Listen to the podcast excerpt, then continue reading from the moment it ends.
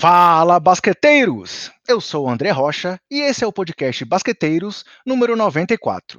Hoje falaremos por aqui sobre os jogadores que têm se destacado na temporada e vêm sendo citados aí no, na corrida pelo prêmio de MVP, além de falar como é que esses jogadores têm colocado seus times na briga por algo mais em 2020 e 2021. Além disso, falaremos de mais uma vitória inacreditável do Detroit Pistons, de um possível novo recorde para a família Curry e dos jogadores da semana na NBA. Tudo isso com um convidado muitíssimo especial.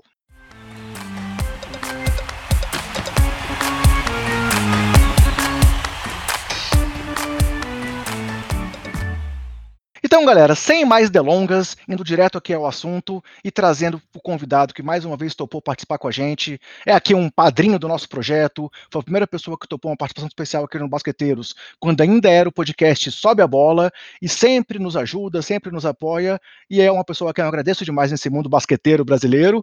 Estou com uma vez aqui então com Ricardo Bulgarelli, um dos grandes nomes aí do nosso basquete, comentarista é, da ESPN, do YouTube da NBA, do NBA, League Pass e de muitas cocitas mais, né? Bulga, bem-vindo mais uma vez, cara. Dá um, um alô aí pra galera que ouve aqui o Basqueteiros. Obrigado pelo convite, André. Um abraço a todos aí que ouvem o Basqueteiros. Não podia deixar é, de ficar, não podia ficar de fora, né? De mais um episódio, de mais uma temporada com vocês. É muito legal o projeto começando e sobrevivendo. Isso é importante. Quanto mais gente falar de basquete, melhor. E mais uma vez, obrigado. Eu que agradeço o convite, o carinho pelo meu trabalho. Sempre estamos juntos. E vamos falar de um assunto muito legal aí, que é a corrida para ser MVP da temporada, que é só o maior prêmio individual numa temporada profissional e também de alguns outros detalhes aí, entre esse fantástico Detroit Pistons que que é impressionante como é o Robin Hood, né? Ele tira dos grandes e entrega para os pequenos, entre aspas, né? Ele ganha partidas inimagináveis e depois não consegue emendar uma sequência de vitórias, mas esse é um assunto já para o final. Mas obrigado mais uma vez pelo convite, tamo junto. Beleza, Bulga. Mais uma vez agradeço, cara. De novo, você sempre apoiou a gente. É o terceiro ano aqui do podcast, terceira temporada. E em todas você participou em algum momento. E, cara, é bom demais contar com o seu apoio mais uma vez. Mas, galera, então, antes de irmos para o assunto propriamente dito, vou só dar aqueles recados gerais de onde encontrar o nosso trabalho. O nosso podcast está disponível nos principais agregadores, como Anchor, Castbox, Google, Apple. Estamos também no Deezer e no Spotify, sempre com o nome Basqueteiros. Além disso, estamos começando um trabalho novo aí. Aguardem que virão novidades sobre um trabalho do Basqueteiros também no YouTube. Provavelmente na próxima semana já vou trazer essa novidade aqui para vocês. E nosso trabalho também acontece nas redes sociais seja no Twitter, no Instagram, no Facebook, mas o Twitter é nosso principal canal de comunicação, sempre com o nome Basqueteiros e o nome do usuário BasqueteirosNBA. E por último, mas obviamente não menos importante, o nosso podcast nessa temporada também vem sendo publicado dentro do portal Jumper Brasil. Então, se você, além de querer se manter bem informado sobre o basquete, quer achar a gente por um outro caminho, é só procurar o nosso conteúdo lá dentro do Jumper. Então, Buga, podemos ir nessa? Vamos falar de NBA, cara? Vamos embora.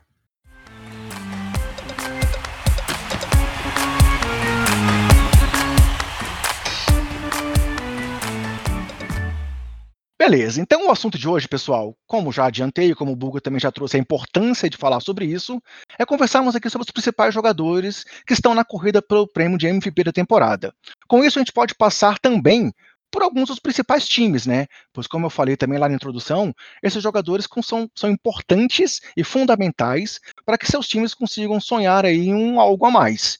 Até porque, historicamente, a grande maioria dos MVPs vem de times com grandes campanhas. A, a, a exceção recente e marcante foi só o Russell Westbrook, que foi MVP, com o time do Oklahoma não indo tão bem assim, mas por conta daquela questão histórica de ter conseguido temporadas de triple-double, que era uma coisa que a NBA não via lá desde os anos 60. Mas para começar então, Buga, eu vou, vou me basear no, na, na, lista divulgada pela própria NBA, né, no NBA Leather, que ela divulga semanalmente. E vou começar aqui trazendo então os nomes de baixo para cima, digamos assim, dos jogadores que estão piores colocados na corrida pela própria NBA, mas que devem ser considerados na briga. É, uma menção honrosa, eu não vou trazer para gente discutir a fundo, mas uma menção honrosa que eu queria trazer, se você quiser fazer algum comentário, fique à vontade, era o nome do Bradley Bill, que o time está muito, muito mal, né? O Washington decepcionou até o momento com essa chegada do Westbrook, mas o Bill vem jogando demais. Chegou recentemente a quebrar um recorde de jogos consecutivos com mais de 25 pontos, que era do Michael Jordan. Mas eu acho que não, não é o ponto ainda de pensar que o Bill tem alguma chance de MVP, né, Buga? Para esse ano, não dá, né? Concordo, concordo. Ele vai, ele seria All-Star, né? A gente fica na dúvida aí, existe a possibilidade real de ter um jogo das estrelas em março em Atlanta, mas é, o próprio Bradley Bill já que foi preterido ano passado, né? Ele, ele, já era um dos grandes cestinhas da liga ano passado e não foi All-Star e esse ano ele tem tudo para ser All-Star, mas MVP acho que é um patamar bem diferente, né? É, você lembrou com propriedade essa história do Russell Westbrook e ela é um, é um ponto fora da curva. É porque a temporada dele de média de triple-double, quebrando recorde de triple-double, ela é marcante é, individualmente. E, e, o Oklahoma City Thunder, é, até pelo que fez o Westbrook nos anos anteriores, acho que pelo que a franquia, o Washington já há bastante tempo não tem sucesso.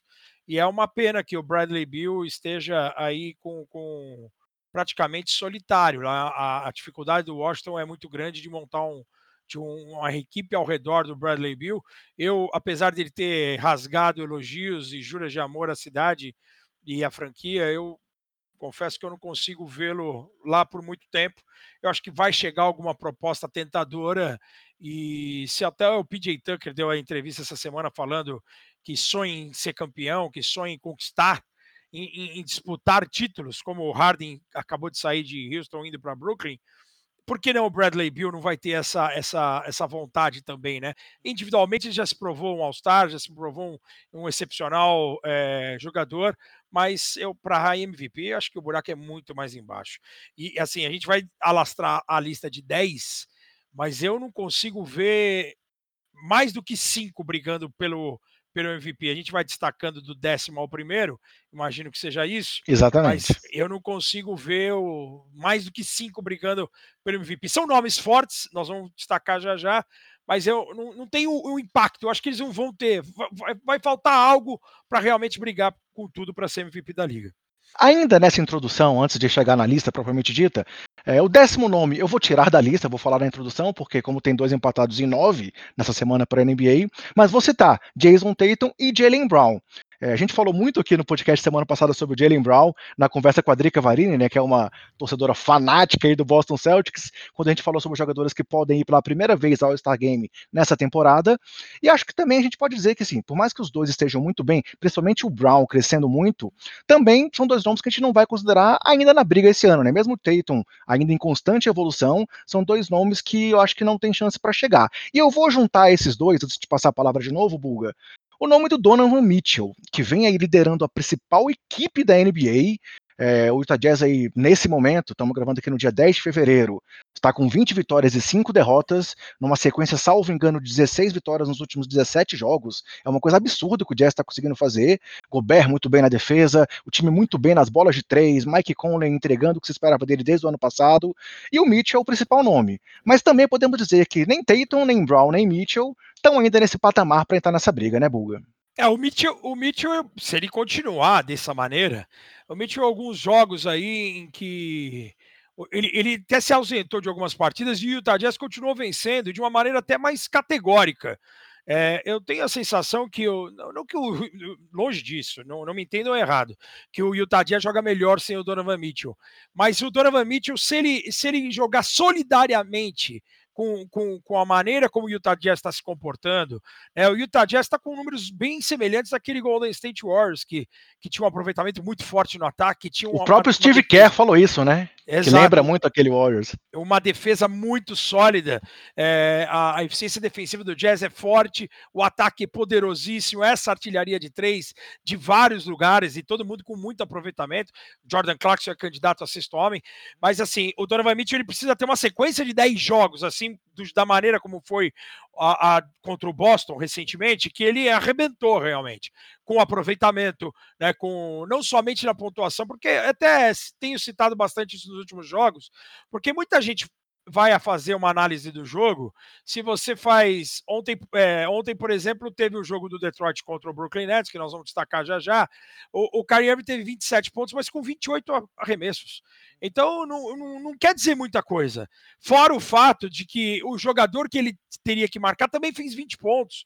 Então essa diferença também é muito, é, é muito diferente. Você não pode pegar simplesmente o número e, e, e, e, trabalhar em cima dele e não ver o contexto geral de quantos arremessos, se o cara teve aproveitamento, se o cara que ele está marcando também teve aproveitamento. Então é, é, o buraco é mais embaixo. Acho que o Donovan Mitchell por ser o Utah Jazz o melhor time da temporada, essa campanha de 20 vitórias e 25 jogos é espetacular, 80%. E da maneira como o time está se comportando, jogando bem, e o cara é o expoente do time, porque ele é o principal cestinha, é óbvio que se ele encontrar uma regularidade, uma sequência de 10, 12 jogos com 30 pontos, ele vai entrar na briga naturalmente. Mas assim, eu acho que perde um pouco de punch por ser o Utah Jazz né? Infelizmente não é o mercado é, expoente da NBA. A gente sabe que tem alguns pontos. O, o cara tem que jogar muito mais do que ele está jogando para poder ser relevante. Em relação aos dois, eu acho que o, o, os dois são fantásticos. Eu tenho uma sensação até, eu até conversando outro dia em off com o Romulo, é, de que hoje o Brown é mais importante do que o Jason Tatum, ele é mais regular do que o Jason Tatum. O Tatum veio de Covid também, ele é o dono do time, mas até na bolha ano passado, as melhores tomadas de decisão foram do Jalen Brown, o aproveitamento dele melhor. Uh, o Tatum ainda força muito essa bola de três em alguns momentos. Teve aquela bola com o auxílio da tabela contra o Milwaukee maravilhosa, mas não vai ser sempre assim. Né? E alguém achar que o cara jogou de propósito na tabela, isso não existe. Ninguém joga na tabela de propósito pelo menos de três pontos. Você tem o recurso na bola de tabela, mas numa bola de dois, não numa bola de três, forçada, contestada. Então, Tim Duncan que o diga, né, Bugo? Exatamente. Não, é, é uma bola que ela existe, mas é uma bola de dois. Você nunca vai trabalhar a bola de três no tabelão, não existe. Ninguém treina a bola de três no tabelão. Ninguém treina. Quem treina é mentira. Então, em, em, relação ao. Eu, eu, acho que um acaba anulando o outro porque os dois estão jogado, jogado muito bem. O Brown é um, para mim, é, é, é, ele tem aquele adendo que eu descobri essa semana que ele tem 1,3 milhões se ele for All-Star de bônus do salário, é o maior bônus da história. Então, acho que isso também faz com que o cara cresça e a saída do Kyrie foi fundamental para o Jalen Brown evoluir e continuar evoluindo. E eu acho que é hoje é o cara mais regular desse Boston Celtics.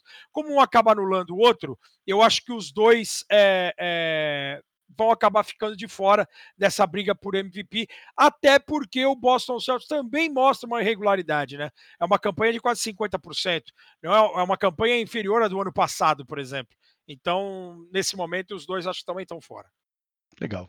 Chegando então aqui a lista realmente do, do, do NBA Leather, é, o empatado em nonos na lista tem dois nomes. E eu vou trazer o primeiro, até em homenagem à sua presença, vou trazer o nome do Damian Lillard que mais uma vez está tá lidando com várias ausências ao lado dele no time, Nurkic fora, McCollum fora, o Carmelo jogando muito bem nas últimas partidas, né? Vem subindo aí na, na lista de cestinha da história da NBA e jogando realmente muito bem. Trent Jr. mais uma vez mostrando, é, buscando seu espaço.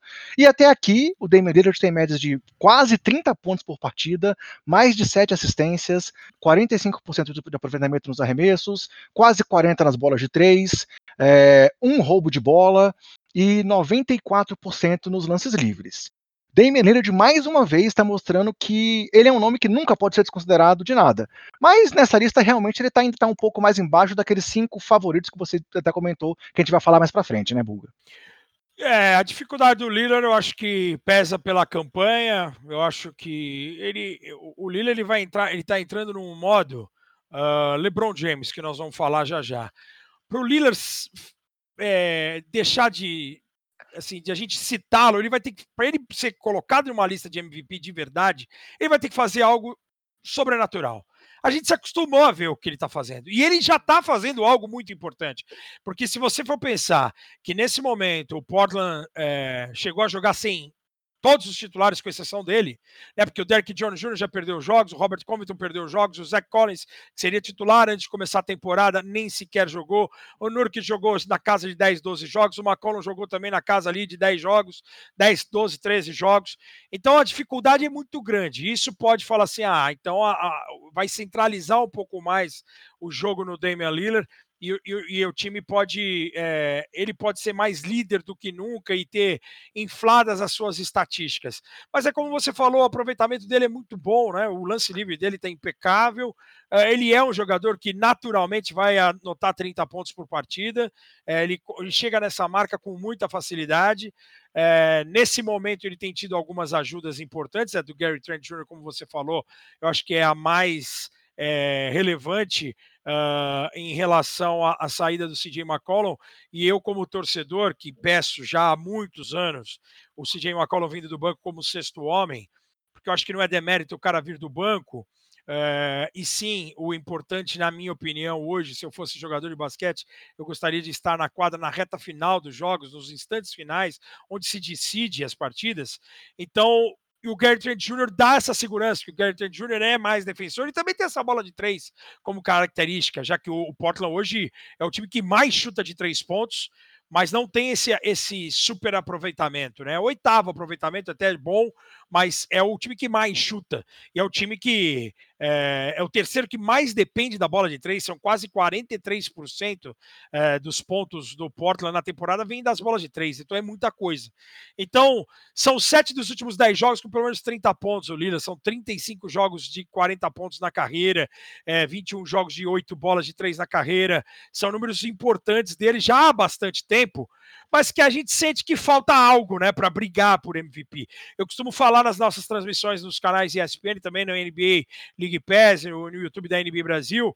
Uh, o Damian Lillard é um dos caras mais temidos da liga, porque para ele não tem distância, né? Ele é, é inevitavelmente o cestinha do time quase todas as noites, já foram 15 jogos nessa temporada sendo cestinha, e mas para ele brigar para MVP contra outras feras aí que nós vamos citar, eu acho que precisaria, primeiro, o Portland ter uma campanha melhor, precisaria ele, ele ter algo acima de 32, 33 pontos por partida e ter uma estatística legal que quando o Portland ganha, ele tem essa, essa estatística de esse, ele tem essa média de quase 34 pontos nas vitórias. Isso é importante. Ele teria que ter isso durante acho que toda a temporada nas vitórias e nas derrotas. Eu acho que é isso que, que falta também ao Lillard. Ele já evoluiu bastante defensivamente nos últimos anos, também é, evoluiu, deixou de ser aquele cara de 4, 5 assistências para ser um cara de 7, 7 assistências e meia, 8.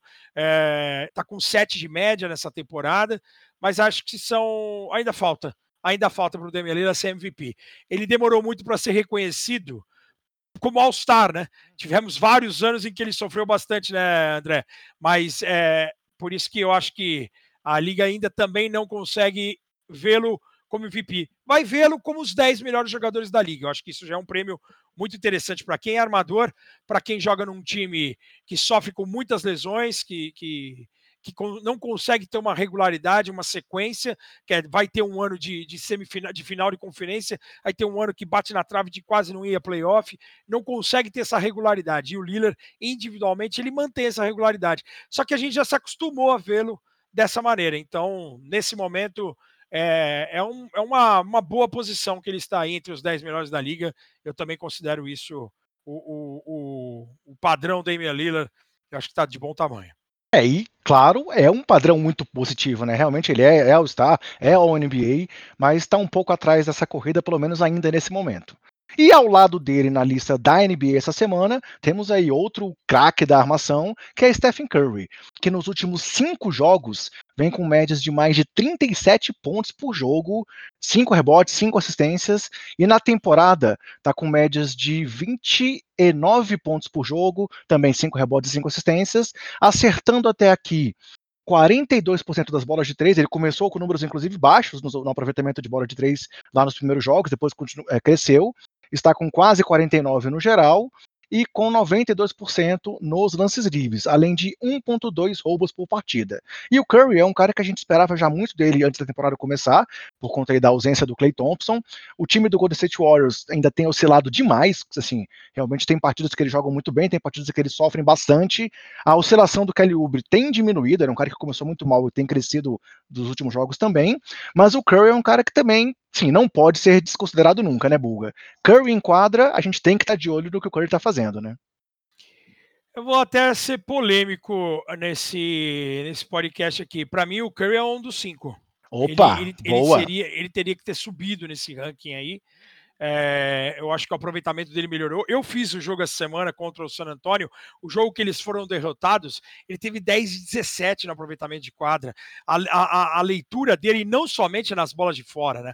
O próprio jogo contra o Portland Trail Blazers, que ele bateu o recorde de pontos 62, ele muitas vezes ele consegue ir, ir lá dentro. Ele está fazendo essa jogada com muita propriedade, com muita confiança. O in traffic no meio do garrafão, usando muito bem a tabela, tem muita habilidade. Pelo menos em cada cada uma das partidas a gente tem visto as bolas maravilhosas de três, né, de muita distância, mas com, com, com jogadas com drible, com corte para cima do adversário, mas a gente tem visto também várias infiltrações do Curry. Então, no jogo de ontem, no segundo jogo de sequência contra, contra o San Antonio, ele é, fez 32 pontos com só quatro bolas de três, né? Exato, e aí e, e eu acho que essa é, é uma temporada em que ele não pode ser descartado, até pelo momento do, do, Golden State Warriors, de um momento de indefinição, como você falou. O, eles começaram a temporada sabendo que o Clay Thompson ia estar fora. E a responsabilidade, acho que o Kelly Oubre até demorou um pouco por conta da responsabilidade que foi, a expectativa, né? Porque o Kelly Oubre Jr., se o Clay Thompson está saudável, o Kelly Oubre Jr. chega, ele chega é, para ajudar Wiggins, para ser mais uma arma e podendo jogar com quatro abertos e, e o Wiseman no garrafão ou com o Draymond Green, como está jogando nesse momento, como pivô. Então seria bola para tudo quanto é lado. E a gente tá, tem que lembrar que o Kelly Oubre Jr. vem de uma temporada de quase 19 pontos, uma temporada maravilhosa na bola de três em Phoenix. E, e, e apesar que as más línguas falam que o Phoenix Suns doutrinou na, na bolha porque o Kelly Oubre estava machucado e não jogou. Né? E, o time, e o time soube jogar sem ele, por isso que abriu mão do Kelly Oubre Jr. Então eu acho assim, é, o Curry, para mim, da maneira como ele está jogando, é, é, que pena que, a, que, a, que as derrotas apareceram principalmente no começo, aqueles blowouts. Você citou os dois primeiros jogos, eu lembro muito bem. 2 de 10 no primeiro jogo, 2 de 10 no segundo. Ele acertou Exatamente. 4 em 20 arremessos na bola de 3, e não é o normal dele. É, ele ter volume e ter aproveitamento, como foi nessa semana na, na, derrota, ele teve 6 de 11. Aí no dia seguinte ele teve 4 de 10, ou seja, ele teve 10 de 21. É quase 50% com um volume muito alto. Isso é fantástico. Foi dessa maneira que ele que ele surgiu para a liga, né? Se você for pegar os números do Curry desde o começo da NBA, ele tinha sempre esse aproveitamento, mas ele chutava menos. Chutava quatro, cinco bolas. Ele, ele percebeu que se tivesse esse aproveitamento chutando mais, ele ia explodir e foi da maneira como ele explodiu. Então, acho que o que pesa contra o Curry de não estar tá num um patamar superior aí, essa oitava, nona posição, digamos assim, é o, é o fato da, da do Golden State Warriors aí, uhum. da campanha. Tá ali, é, como você falou, oscilando, é, faz uma partida muito boa, tem uma virada histórica contra o Los Angeles Clippers, e depois o time dá uma rateada, né, perde alguma... Eu fiz um jogo contra o Phoenix Suns em, em, em Phoenix, no Arizona, em que o jogo tava no pau, o Kelly Oubre toma uma falta técnica e o time desanda e perde, é, toma quase 15, 20 pontos em sequência. É, é, são, essa, são essas oscilações que ainda acabam pesando individualmente. Mas eu acho que a temporada dele, individual, de novo, do Curry, os números dele são incríveis, são números ali que, que vão duelar com aquela temporada unânime, e que, que ele foi o único MVP unânime, mas que não tem a campanha ao lado para dar um alicerce. Eu acho que a campanha poderia ajudá-lo. Agora, individualmente, eu hoje eu coloco o Curry entre os cinco melhores jogadores da liga. É, são os dois maiores números, de maiores pontuações da carreira dele foram esse ano, né? Teve o jogo lá de 62 pontos e agora, na derrota contra o Dallas, com 57, com 11 em 19 nas bolas de três. Então, realmente, assim, eu já disse aqui mais de uma vez que o Curry é um dos meus jogadores preferidos de ver jogar aqui na NBA no momento. É, e, cara, concordo contigo. Acho que realmente ele merece subir um pouco nessa lista, desde que o restante do time do Golden State Warriors colabore um pouco. E isso aí pesa, né, André? O cara faz 57 pontos e perde, pesa. Porque o que vale depois do final da noite é a vitória, cara. Então, se, se ele tivesse vencido com 57 pontos, esse impacto seria diferente. Né? É, é, é, mais ou menos a história uma vez do um cara falou assim: pô, eu, eu, eu, o jogo foi 1 a 0 e o adversário meteu cinco bolas na trave. Pô, nós tivemos um volume, matamos cinco bolas na trave, mas pô, foi 1 a 0 Outros caras foram felizes e fizeram o gol, entendeu? E a mesma coisa isso. O cara fez 57 pontos, ou seja, aí você põe em dúvida, pô, o cara fez 57 pontos e mesmo assim o time não venceu. E não é demérito. Eu, eu sempre conto essa história e eu, por isso que o basquete é maravilhoso por isso, porque não é só de pontuação que vive o basquete. É só você pegar as três primeiras temporadas do Michael Jordan, três, quatro, cinco primeiras temporadas do Michael Jordan na NBA. Ele era um cara que fazia 40 pontos praticamente toda noite e o time não ganhava. Então não adianta não, não, você, você ter a individualidade, mas é legal do Curry. É o cara roubando mais de uma bola por partida, mostra um comprometimento, mostra uma, uma entrega na defesa, posicionamento dele defensivo, é, atitude dele em romper o garrafão, é, ver a quantidade de lances livres que ele está tendo na, na né, por partida. Acho que também isso é um, é um, fato bem relevante de quanto ele procura o jogo. É, a gente tem que lembrar também, o Steve Kerr deu essa entrevista depois da primeira derrota contra o San Antonio essa semana, de que tem minutagem controlada o Curry e não quer gastar o Curry. Era um jogo que estava no pau. San Antonio acabou vencendo por cinco pontos, aquele erro do Draymond Green na reta final. Mas o, o, Steve Kerr ele falou: eu poderia ter mantido o Curry mais tempo no quarto quarto. O Atlanta outro dia perdeu para o Los Angeles Lakers numa segunda-feira em que o, o, Lloyd Pierce botou todos os reservas no início do quarto período. Os Lakers abriram 10, 12 pontos e você jogar atrás do placar contra os Lakers é bem difícil. Então, esses ajustes da minutagem que também precisam ser levados em consideração. Por isso que às vezes, tenho certeza que é aquela história do Yannis Antetokounmpo, que no ano passado era 30 pontos, 30 minutos. Eu tenho certeza que se o Antetokounmpo joga 40 minutos no ano passado, ele faria 40 pontos por jogo. É, é, é, vai de acordo com a minutagem e, e, e, do cara tá bem no jogo e o time estava muito encaixado antes, ontem, é, o ano passado, antes da pandemia, né? Ele está com média de 33 minutos por partida e realmente é, com números impressionantes. Mas seguindo aqui na lista, então, o próximo nome do, da corrida aqui pela NBA essa semana é o Luca Doncic, que também é um cara que está sendo atrapalhado pela campanha do Dallas. O Dallas, nesse momento, está apenas na 13ª posição, com apenas três vitórias nos últimos 10 jogos, porém duas vitórias em sequência. E o Luca vem com médias até aqui de quase 28 pontos, quase 9 rebotes, mais de 9 assistências, 46% quase no arremesso em geral, 31% nas bolas de três e também um roubo de bola por partida, acertando nesse momento 78% dos lances livres.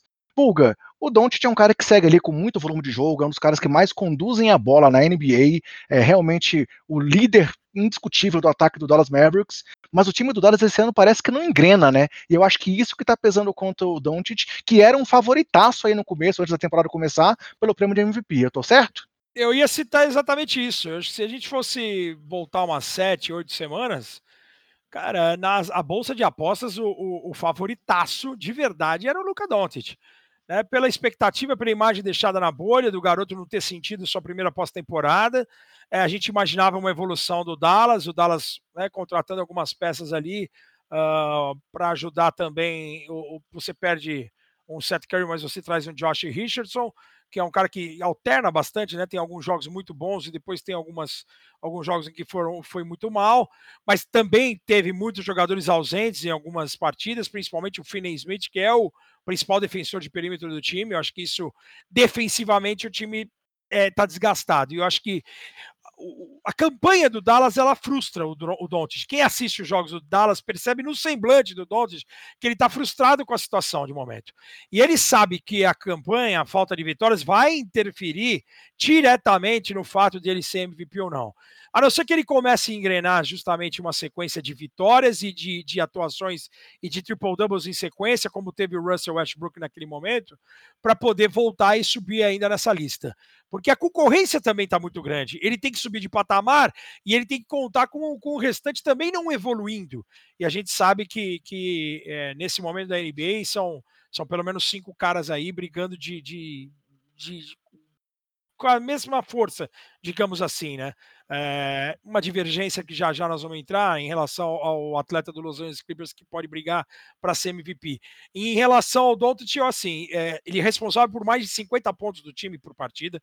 Ele só não cria mais pontos que o Harden. Né? O Harden cria 51.0, ele cria 50.1 e o, e o meu favorito ao MVP é 47.7.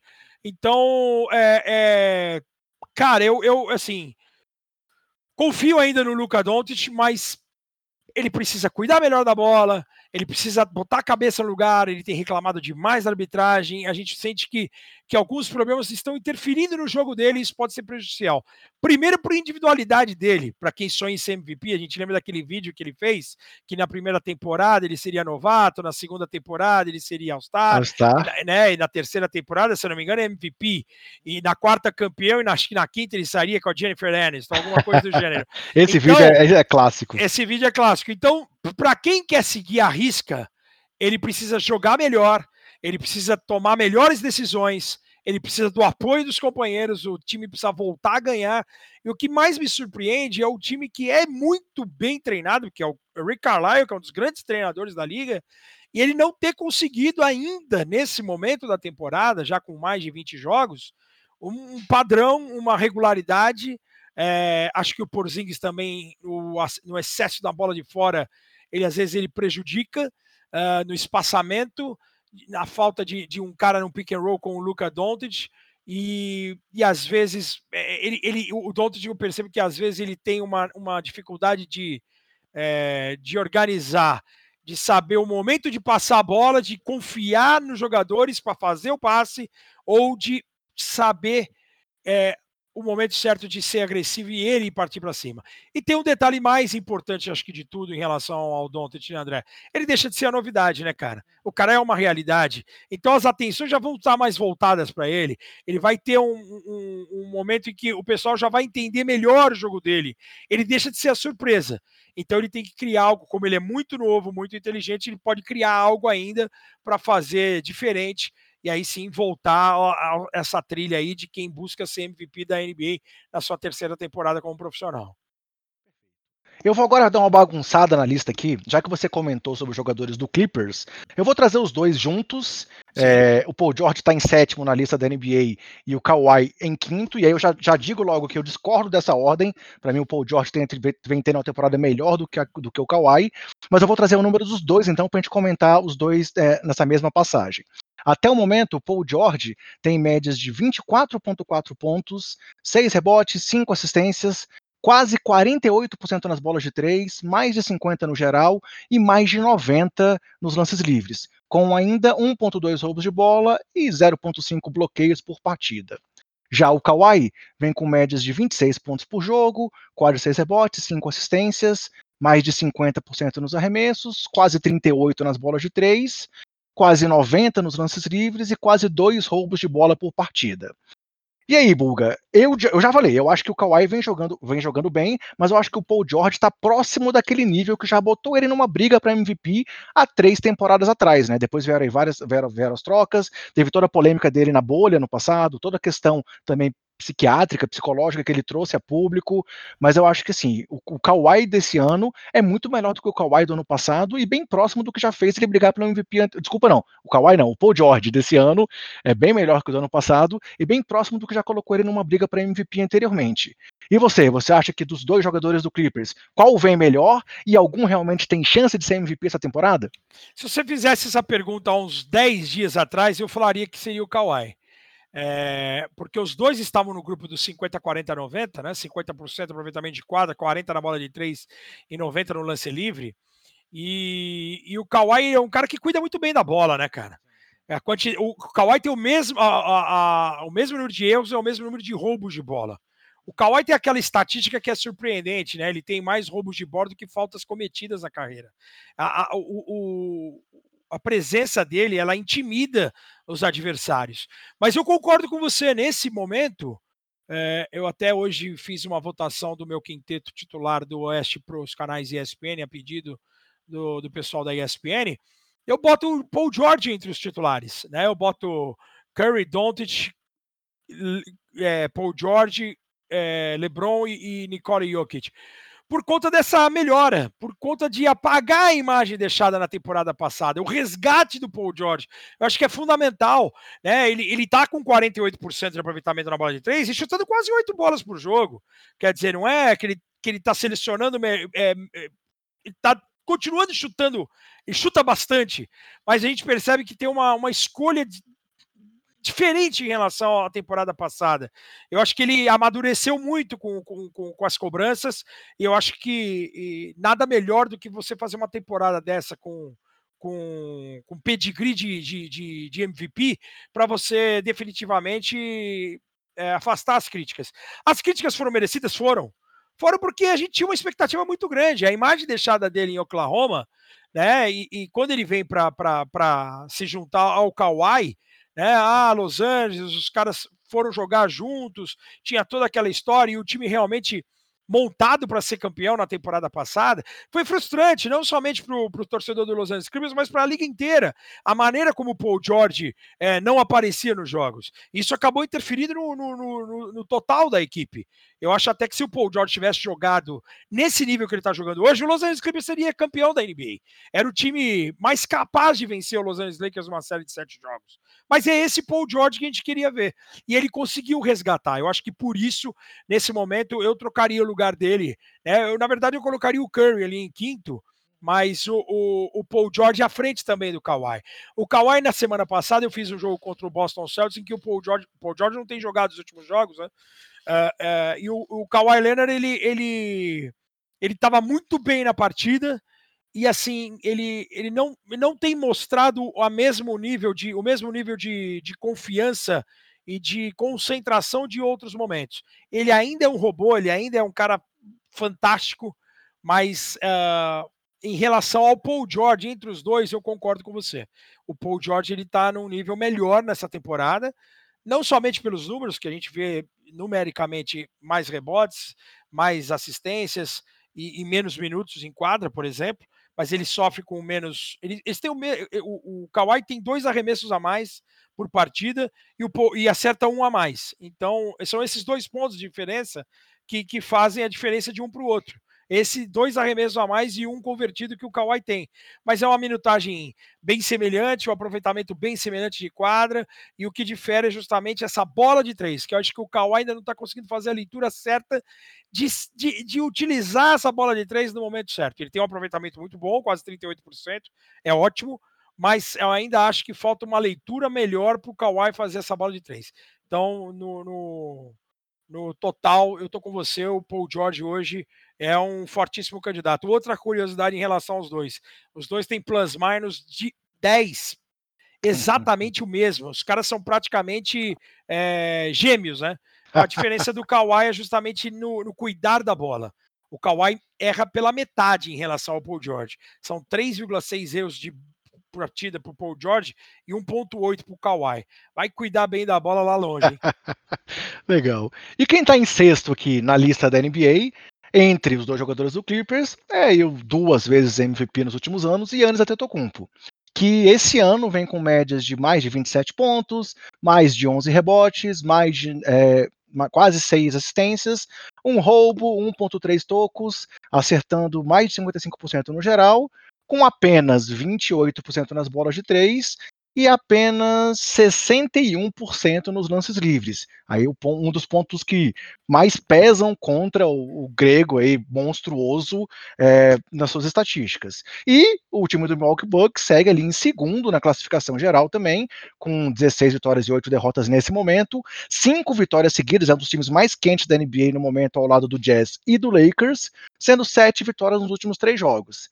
Mas, além de pesar contra o Yannis a questão da dificuldade de ter um jogador três vezes seguidas MVP, é, também a, o crescimento dos concorrentes pesa contra o grego para esse ano, né, Bulga? É, exato. Exato. É, é, ele tem feito. Ele, eu ainda acho que ele está um, um pouquinho abaixo em relação aos últimos dois anos. Né? A, a, pontuação, a gente estava falando de 30 pontos, 30 minutos, ou ele está na casa de quase 33 minutos em quadra. Esse aproveitamento de lance livre é, é muito perigoso, não somente para ele individualmente, mas para o time numa pós-temporada, em que podem levá-lo bastante para a linha de lance livre. Foi dessa maneira que o Miami também é, trabalhou muito forte defensivamente, com o Adebayo no garrafão, Jimmy Butler no perímetro, e quando necessário fazia falta, e teve jogo contra a Miami que ele errou oito lances livres, aí é muita coisa. Eu acho que isso pesa. A situação do Yannis para ser MVP, acho que ela já foi pior. Eu cheguei até não colocar o Yannis no meu time de, de All-Star. O início da temporada do Domantas Sabonis foi fantástico. Tanto que o Domantas Sabonis está entre os 15 melhores jogadores da liga. Né? A, a, a maneira como o, o Domantas se comportou ali no Indiana, que ainda não pôde é, jogar completo, né? Primeiro teve a troca do Oladipo com o Carlos Dever, a lesão do TJ Warren um pouco antes. Né? O time ainda e os Sabonis ali se mantendo num nível é, muito eficiente, com triple-double, com, com double-double em, em 15, 16 jogos em sequência. E, e, e, o Yannis, não que ele estivesse jogando menos que o Domantas Sabonis, é porque o, o Yannis entra naquela história de que a gente se acostumou a vê-lo nesse nível, né? Mas pesa o fato uh, desses lances livres. A bola de três deu até uma melhorada nos últimos jogos, ele tem selecionado melhor. E eu até fiz vários jogos do Milwaukee nessa temporada, até a derrota contra o Los Angeles Lakers, que me chamou muito a atenção. É, o fato do, do Yannis é, ainda se perder nos jogos com um acúmulo de faltas. São muitos jogos em que não, não, não vou ser leviano aqui e falar que ele deixa o time na mão, mas é, ele precisa ter uma leitura melhor é, da sua força, do, da, do, do, seu um contra um, e, e eu acho até para poupá-lo dessa agressividade e de uma marcação mais firme e mais inteligente dos adversários, que também já se acostumaram a jogar contra o Antetokounmpo, eu gostaria de vê-lo mais na posição 5, mais próximo à sexta. Gostaria de vê-lo com, já que o Bob Portes tem espaçado bem a quadra e tem jogado muito bem vindo do banco, pode ser o Bob Portes na posição 4 e o Yannis na 5. Não o Yannis na 4 e, e, o, Brook Lopes na 5. Se você tem o Brook Lopes na 5, porque você tem um, um, pivô que é chutador, né, que evoluiu demais no perímetro nos últimos anos, né, desde a dessa última temporada lá no Brooklyn, chegada em Los Angeles, ele já estava chutando de três, e aí virou o Splash Mountain, né? Como a gente brinca lá, é um cara de dois tocos e duas bolas de três por partida. Pelo menos nos últimos dois anos foi assim. Esse ano ele não está conseguindo ter essa média, não. Nem de dois tocos e nem de duas bolas de três convertidas. Mas o, o em relação ao Yannis, ele próximo à sexta, você vai, eu acho que você vai poupá-lo de cometer essas faltas bobas você, ele, você vai utilizá-lo da melhor maneira, onde ele é infalível, que é próximo ao garrafão, e pelo tamanho, essa, essa, esse um contra um próximo a sexta também vai favorecê-lo, e acho que os números dele podem aumentar. E é um momento importante que você destacou, é fundamental as vitórias, né? O Milwaukee também estava é, é, é engatinhando, mas ele, ele fazia uma partida boa, ganhava, depois fazia uma média, ganhava, fazia uma média, perdia, né? E mas é, as, as, partidas médias eram mais rotina do que as, as normais, né? As partidas que a gente se acostumou também ver o Milwaukee nas últimas duas temporadas como o melhor time da, da NBA. Então, eu acho que o Yannis aí numa sexta posição tá de bom tamanho. Legal. Seguindo em frente, então, o quarto na lista da NBA nesse momento do prêmio de MVP é um jogador que a gente realmente tem que bater palmas pela forma como ele retornou nessa temporada. Parece que realmente ele nem teve uma lesão tão séria quanto é uma lesão de tendão de Aquiles, que é o Kevin Durant, que está liderando aí o time do, do Brooklyn Nets. É uma campanha nesse momento de 14 vitórias e 12 derrotas, o terceiro lugar na conferência, vem de três derrotas consecutivas, é, inclusive com, com ausente, no jogo que a gente vai citar logo mais aí, da derrota contra o Detroit Pistons, mas o Duran vem com médias superiores a 29 pontos, a 7 rebotes, a 5 assistências, com quase 45% nas bolas de 3, quase 53% no geral, 87% nos lances livres e tendo 1.4 tocos por partida. Pulga, eu acho que o grande ponto do Duran é esse, né? Ele é realmente um cara imparável e parece que ele estava jogando aí sem interrupção nenhuma há várias temporadas, né? É, impressionante. É, eu, antes de começar a temporada, eu cheguei a apostar o Kevin Durant no, no, como MVP, porque eu, eu torcia, mais do que esperar, eu torcia pela recuperação plena dele, né? A gente sabe que é um cara muito impactante na liga. E essa definição é perfeita. O cara voltou até melhor, se você quer saber, né? Com, com muita consistência, com, com muita leitura. A defesa, o, o, como ele evoluiu sendo jogador do Golden State Warriors, a gente lembra que nos Warriors ele começou a pegar mais rebotes ofensivos, ele começou a dar mais tocos. Nesse caso, ele não tem pego tantos rebotes ofensivos, mas ele tem sido um cara importante nos, nos rebotes, nas assistências. Uh, erra bastante porque fica muito com a bola e, e surpreende o fato até de ele estar jogando 36 minutos por partida. Mostra que ele realmente está saudável. Uh, eu acho que ele só não tem números maior, maiores e melhores por conta do Kyrie Irving. É, como nós vamos falar daqui a pouco contra o Detroit, ele teve um jogo de 28 arremessos. O Kyrie Irving, em muitos jogos, ele na média ele já chuta mais que o Kevin Durant, mas em muitos jogos ele chuta mais do que o Kevin Durant, bem mais. E eu acho que não, não não é porque é justamente isso. Você usou o termo imparável, é, e ele é quase isso, né? Porque ele é um, um, um matchup ruim para qualquer uma das outras 29 equipes. É difícil você ter. Você pode ter um Anthony Davis, você pode ter um Kawhi, você pode ter um LeBron, você pode ter um Yannis, são grandes, mas é, com um Kawhi principalmente e Anthony Davis com característica defensiva para poder acompanhar o Duran fora, da, fora do garrafão, dentro do garrafão, de ter essa versatilidade do ataque como, quem, como tem o Kevin Durant. Mas é, eu ainda acho que o Kevin Durant pode subir nessa briga aí. É, vai depender, obviamente, desse encaixe do Brooklyn Nets vai depender desse entendimento aí com o Kai Irving, com o James Harden. O Harden, é, nessa derrota contra o Detroit, deu 14 arremessos, metade dos arremessos do, do, do Kai Irving.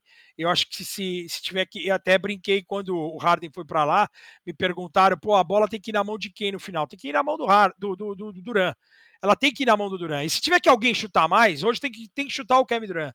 O aproveitamento dele é melhor, apesar do Irving estar tá fazendo uma temporada a melhor da carreira em arremessos, em arremessos livres, é, em pontuação mas mesmo assim não tem o mesmo patamar e a mesma profundidade a mesma preocupação que os adversários têm em relação ao Kevin Durant. Então o Kyrie é um cara que vai fazer 27 pontos como fez contra o Detroit e o time vai perder. O Kevin Durant, se ele passar dos 30, meu, é difícil você ver o, Brooklyn Nets perder. Então, é, é, eu, eu, eu tenho a sensação que o Kevin Durant vai, vai melhorar e ele, e ele foi provocado, entre aspas, né, com a polêmica que teve de ele ter saído de ele ter, não ter iniciado um jogo como titular, depois de ele ter saído no meio do jogo, e ele estava muito quente no jogo, estava bem no jogo, é, não tinha aproveitamento, mas ele estava pegando rebote, ele estava dando assistências, o time tinha voltado para a partida e a presença dele, somente pela presença dele, já causava uma preocupação gigantesca em, em Toronto. E a partir do momento que ele, que ele não voltou mais, o Toronto jogou soberano, né? O Kyle Lowry dominou a partida, o, o, o time se comportou muito bem e acabou vencendo em Nova York. Então eu tenho a sensação que o Kevin Durant vai melhorar ainda, que ele vai superar essas médias atuais de 29,5 é, nos pontos, ele vai passar dos 30 pontos. Lembrando que desde o ano de novato, com exceção do ano novato, todas as outras temporadas ele teve 25 pontos de média, é, de muita regularidade, e só o fato de ele ter esse aproveitamento, né, André? 45% na bola de três, uh, 53% nos arremessos de quadra, 36 minutos. O, eu acho que o pior já passou. O cara tá totalmente recuperado. Eu lembro só do Dominic Wilkins de voltar para uma última temporada dele em Atlanta depois de uma lesão de Aquiles, em que o Dominic naquela época voltou até mais cedo, voltou acho que em oito meses, e, e, o Dominic Wilkins teve uma média de 29,9, 30 e alguma coisa, ou quase na casa de 30, que é o que está tendo o Duran agora. Então o Duran vai entrar nesse seleto grupo aí de, de jogadores que passam por uma cirurgia séria, e o Duran alto, 2 metros e 11, apesar de ser listado menor, é mentira, o cara é muito mais alto. e aí o, o, o Kevin Duran mostrando que tá plenamente recuperado e vai ser um cara fundamental. Quem ainda acredita que o Brooklyn não encaixou, mas ainda tem bastante tempo, e a dificuldade é chegar em pós-temporada. Chegou em pós-temporada, é o fantasminha do, do, do, Durão do WhatsApp, ele começa a aparecer e aí segura. Quem for enfrentar o Brooklyn Nets com o Kevin Durant nos playoffs, é um time realmente bem difícil de ser batido. Só fazendo uma piada aí com relação ao seu comentário de se ele passar dos 30 pontos, eh, o time provavelmente não perde, a não ser que esteja do outro lado o Colin Sexton e o Cleveland ah, Cavaliers, sim, né? Sem dúvida, né? porque não tá. É, é, impressionante, né? Como até nisso tem acontecido. Mas a, a o garrafão do, do Brooklyn Nets ainda precisa de um ajuste, né? Ontem nesse jogo contra o Detroit, a gente, tá, a gente vai estar tá deixando para o final, mas estamos. Já estamos falando durante, exatamente. Estamos falando durante, porque é, é legal que vai pontuar esse jogo durante toda, toda a, o, todo o podcast. Cara, esse jogo ele marcou um recorde do Detroit Pistons no primeiro tempo ontem, em que o time anotou 40 pontos dentro do garrafão do Brooklyn. É muita coisa se você imaginar. Tem time que não tem 40 pontos de média dentro do garrafão adversário. E o, e o Detroit Pistons, com o possante Mason Plumlee, conseguiu castigar o garrafão do Brooklyn Nets. Então, é, a dificuldade é muito grande do Brooklyn Nets desse ajuste aí. E, e mas assim, é, é, ontem até nesse jogo também eu, eu, destaquei bastante a presença do, do Bruce Brown Jr., é um dos poucos que defendem no time. Esse cara, quando ele entrou na equipe, o time perdia por 20 pontos em determinado momento do jogo. Ele entrou e não saiu mais, porque ele era o cara que, que, que defendia. Pelo Joe Harris, pelo Kyrie Irving, pelo Jeff Green, pelo próprio James Harden, que depois teve problemas com faltas e depois se ausentou um pouco da marcação, mas teve seu recorde de tocos na carreira, com cinco. Então, precisam de jogadores que, que se doam defensivamente. E eles contrataram o Champer. E o Champer está lesionado, uma lesão na posterior da coxa, ainda vai perder, acho que pelo menos mais umas duas semanas, segundo o Steve Nash. Mas quem sabe, ainda há tempo de, de, de, de remontar um time, de repensar um time. E a gente sabe que o Kevin Durant nos playoffs, ele é um cara é, bem difícil de lidar, né? Chegando então ao top 3 da lista aqui da corrida de MVP, um nome que por um comentário que você já fez, por pontos nas quais ele é responsável, você disse que era seu favorito, que também é o meu favorito, é, e que me incomodava no começo da temporada ele não aparecer tão bem nessa lista. Eu, eu, eu não entendia porque a NBA não estava conseguindo é, colocá-lo bem colocado como ele está ultimamente, apesar da irregularidade do Denver Nuggets.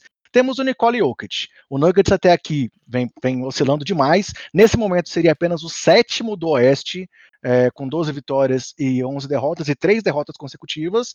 Mas o Joker está jogando demais. Mais de 27 pontos, mais de 11 rebotes, mais de 8 assistências, 40% nas bolas de 3, quase 85% no, nos lances livres, quase 57% no geral, 1,6 roubos de bola, 0,7 tocos, e distribuindo triple-doubles, distribuindo assistências, distribuindo o jogo da forma fenomenal como ele sempre é, faz. Tô certo, Buga? Pelo seu comentário, ele também é o seu favorito, não? Para mim é o MVP da liga até agora. Para mim é o MVP. Se é aquela frase ridícula, ah, se o campeonato terminasse hoje, o MVP é o, é o Nikola Jokic. Ele é o único jogador top 10 em pontos, rebotes e assistências. Ele é top 10 em rebotes ofensivos. Ele é o 11 em roubos de bola, ou seja, tem roubos de bola, ele tem evoluído. É um cara. Se tornou o líder, né? Apesar do Jamal Murray ter feito a bolha que fez. E, e eu sei que eu tenho falado bastante, não, não, é uma crítica ao Jamal Murray, é um jogador excepcional, mas aquele nível de, de Jamal Murray que nós vimos na bolha, eu acho que vai demorar um tempo para acontecer novamente. E, e, eu acho que é essa a dificuldade do Denver nesse momento. E se ele está em evolução, por exemplo, nas, na bola de três pontos, ele tem sentido a necessidade de, de, de, de carregar o time mesmo, de ser o franchise player, porque até o ano passado ele era visto como o, o, o, patinho feio, de ser um cara pesadão, é o The Joker, o cara brincalhão, não, não era muito levado a sério. É por isso que até esse comentário que você fez, de eles não terem colocado ou não terem dado o devido valor, é meio que ainda um, um resquício do que da imagem do Nikola Jokic. Mas o Skinny Jokic, que veio para a pós-temporada, e hoje ele é o líder. O Jamal Murray, ele é o cara da, da jogada espetaculosa, é, é da quantidade de arremessos, da evolução, do, da maneira de, de ser agressivo. Mas plasticamente, basquetebolisticamente falando, o Nikola Jokic ele é muito mais jogador, ele é muito completo. E ele está vivendo uma, uma temporada excepcional. Uh, é, de novo, é, passa por ele mais ou menos o que, que acontece com o Curry, com o Doncic, de fazer jogos maravilhosos, de ter números e o time não vencer. E isso acaba pesando. Pô, você faz 50 pontos no Sacramento Kings e perde o jogo. E dá 12 lá. assistências, né? 50 pontos Sim, e 12 assistências. Exato. Você é, é, é, é, responsável por mais de 50% dos times, do, dos pontos do time. É como eu falei, 47,7 pontos por partida ele criando. Então, assim, sem dúvida, para mim, ele, ele é o jogador mais eficiente. Né? Ele é o mais eficiente da liga. Então, 85% no lance livre, ou seja, ele tem essa facilidade. Eu, eu, eu vi o. Recente eu fiz um jogo contra o Los Angeles Lakers do Denver, em que o Denver massacrou o Lakers no primeiro tempo, abrindo 12, 13 pontos no, no, no Staples Center. E no terceiro quarto o time sumiu e teve um apagão e acabou tomando 37 17 e, e o time não acordou. É, eles vão aprender a trabalhar, a jogar contra o Nicole Jokic, por exemplo, a partir do momento que você põe um Anthony Davis, que é um excepcional defensor. Nós estamos falando dos, dos três melhores defensores da NBA. Fora isso, o Nicole Jokic ele vai ser dominante dia sim, dia também. Ele, ele tem essa capacidade de ser líder. E, e o Anthony Davis foi muito feliz nos comentários pré-jogo. Ele falou assim: a leitura que esse cara está tendo nesse ano né? O momento de, de, de fazer o passe, o momento de ir para a cesta, o momento de chamar uma bola de fora, é, a, a, o passe para o lado invertido. É, cara, é, é, maravilhoso ver. Quem gosta de basquete, né? E não estamos só falando só de NBA, já que aqui é o podcast dos basqueteiros, é, vai entender o que a gente está falando, né? Da, da, qualidade do Jokic, da maneira como ele está se comportando, com quase média de triple-double e, e, e, mais do que isso, né? Ele, ele, acho que ele assumiu de fato, de vez, a, a cara do Denver Nuggets. Está faltando alguns detalhes, sim, uh, principalmente nesse na, na, dosagem do Jamal Murray, que eu acho que ainda ele prende muito a bola. Ele, ele é, um, é uma crítica, mas é, é, eu não estou colocando tudo nas costas do Jamal Murray mas ele precisa ter essa leitura de, de, de jogar solidariamente, solidário. Uh, o Monte Morris, quando vem, ele joga muito mais para o time do que o Jamal Murray. A bola morre mais na mão do Jamal Murray.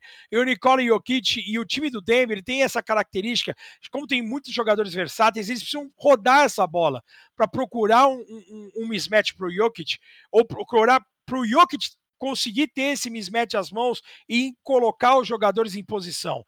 E a gente tem o Michael Porter Jr. também voltando é, ainda com uma cobrança, mas e, e, ainda buscando uma regularidade. Ele faz dois, três jogos maravilhosos, tem que sair por conta do protocolo, aí volta, já não volta na mesma pegada, e, e, e, a gente sabe que é uma primeira temporada dele cheia com o time, né? Ele jogou mais na bolha do que na temporada passada. Então, ainda alguns ajustes, mas o Denver já deu mostras de que pode, de pode engrossar sim contra Utah, contra os times de Los Angeles nessa nessa briga aí, não somente o Jokic como MVP e também o Denver Nuggets como time. É, eles interromperam existe, a né? sequência né? de vitórias do Utah, né? Foi o time que, que, impôs a vitória do, a derrota do Utah depois de 10 vitórias consecutivas. É, e, e, rodando a bola assim, o Jokic é um cara de tem espaçado a quadra, o Gobert não vai espaçar a quadra. Então, se você arranca o Gobert do garrafão, ou você vai criar espaço para as infiltrações e ir lá dentro, ou você vai criar espaço com o garrafão fechado de alguma outra maneira para um passe extra para uma bola de três. E foi com esse aproveitamento da bola de três que o, que o Denver derrubou o Utah naquele domingo. Então, é, eu ainda aposto, eu acho que é um time muito bem treinado, ainda aposto no, no, no Denver e eu, eu, tenho certeza que o Nikola Jokic ele está nesse momento e a tendência dele é, na pior das hipóteses, manter esse nível.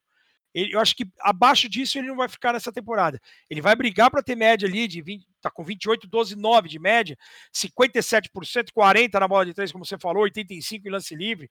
E, e o único top 10 pontos, rebotes e assistências tem um peso. Tem um peso. Né? E, e, e eu acho que, por ser o jogador mais eficiente, ele está na briga sim. Pesa em relação aos outros dois candidatos favoritos as campanhas, né? Que aí realmente é, faz a diferença, principalmente para o concorrente dele de, de posição, né? Exato, que é o próximo da lista, que enfim parece ter mostrado que não está mais tendo problemas físicos, e esse era um ponto chave para que ele realmente estourasse, além de estar tá tendo uma temporada absurda depois da chegada de Doc Rivers ao comando do time do Philadelphia, que é o Joe Embiid que é o time que está, o Philadelphia é o time que está liderando a Conferência Leste, com 18 vitórias e 7 derrotas, 8 e 2 nos últimos 10 jogos e duas vitórias na sequência, de novo, aqui no dia 10 de fevereiro, e o Embiid está com média de mais de 29 pontos, 11 rebotes, 55% quase no geral, quase 38 nas bolas de 3, quase 86% nos lances livres, 1.4 roubos, 1.3 tocos, e mostrando que realmente ele está num nível que se esperava que ele poderia alcançar, mas que o corpo às vezes não deixava, né, Bulga? É, e as, são vitórias que foram importantes para essa construção né, do Embiid nessa temporada. Aquela vitória contra os Lakers, um jogo pegado, uma, duas vitórias contra o Boston Celtics, da maneira como foram, ele passando os 40 pontos, sendo dominante. Cara, são nove jogos seguidos com pelo menos 25 pontos. É a maior marca desde o Alan Iverson em 2006. É um fato muito relevante. O Iverson em 2006, aqui um, um, um off, 15 jogos seguidos com pelo menos 25 pontos. O Iverson foi um fenômeno. O Iverson, eu costumo brincar que ele é o Michael Jordan 2.0 no aspecto de, de mudar a liga, né? Porque a liga sempre foi dominada por gigantes. Né? E, e, aí o Michael Jordan foi o primeiro abaixo de dois metros a causar um impacto na liga e o outro abaixo de dois metros que eu lembro de causar um impacto tão grande foi o Iverson. E, e, e aí, voltando ao Embiid, cara, são as últimas cinco temporadas, 34 jogos de 25 pontos, 15 rebotes. Apenas o Giannis tem mais do que, do que ele nesse quesito. Esse ano, seis jogos de 30 pontos, 10 rebotes. É, sendo líder, a chegada acho que ajudou mais do que o Embiid, já ajudou o Tobias Harris, né? Que já tinha vivido um momento muito bom com, com o Doc Rivers lá nos Clippers, antes da troca para os Sixers. E o, o Tobias, ele, ele selecionando bem os arremessos, tendo confiança para derrubar as bolas. Foi assim que eles venceram o Sacramento, né? Na noite de ontem com o Tobias com double-double, com mais de 20 pontos. Tem uma estatística também legal em quando o Tobias faz mais de 20 pontos aí, o Philadelphia tem é, 11 vitórias e duas derrotas. Ele é um termômetro do time. Você tem um Embiid dominante, mas é um termômetro do time. Mas é sem dúvida, o Embiid é muito legal ver o Embiid, porque a, a imagem uh, do Embiid que a gente. Você fala Joel Embiid, você vai lembrar de um cara carismático, você vai lembrar de um cara que teve problemas com lesão, você vai lembrar do cara que, que acabou sendo derrotado numa bola que está quicando até agora em Toronto, uma bola do Kawhi, né? Aquela imagem é muito forte, e, e de um cara que que parece que não consegue liderar uma equipe depois de uma varrida contra o Boston nos últimos playoffs. Então você vê o cara, da maneira como ele se comporta, né, com esses números que você trouxe, com mais de um roubo, mais de um toco por partida, 14 double-doubles, 16 vezes sendo cestinha, uh, eh, 9 jogos de 30 pontos, dois jogos de 40 pontos, dominante dos dois lados da quadra, e, e tentando trabalhar uma minutagem é, mais, mais baixa, né, eu, eu, é, é muito legal ver o Embiid. Eu acho que é um candidato e também acho, falo para ele exatamente o que eu falei para o Nikola Jokic. Não vejo o Embiid caindo de produção e sim subindo ou mantendo pelo menos esse nível, e é um nível de MVP, ainda mais por conta das vitórias do Philadelphia. A gente sabe que o Philadelphia em casa é, é muito forte desde o ano passado. Né? O time tem 11-2 em casa nesse momento. Uh, a gente percebe essa estatística, para mim, é a mais relevante uh, em relação ao Philadelphia no geral. Philadelphia está 14 a 0 quando jogou com o time titular, Ben Simmons, Curry, Green, Harris e Embiid. Então, é, é a presença do Embiid, a, a, esse núcleo de jogadores experientes, matadores de bola de três, a chegada do Doc Rivers, acho que deu a experiência de alguém vencedor. Coisa que não tinha em ninguém no Philadelphia, né? Não tinha nenhum vencedor no Philadelphia. Então, acho que era isso que faltava. Uh, então, ainda acho que o time vai evoluir e tem algumas peças no banco que eu gosto bastante defensivamente para contribuir, para ajudar e com juventude.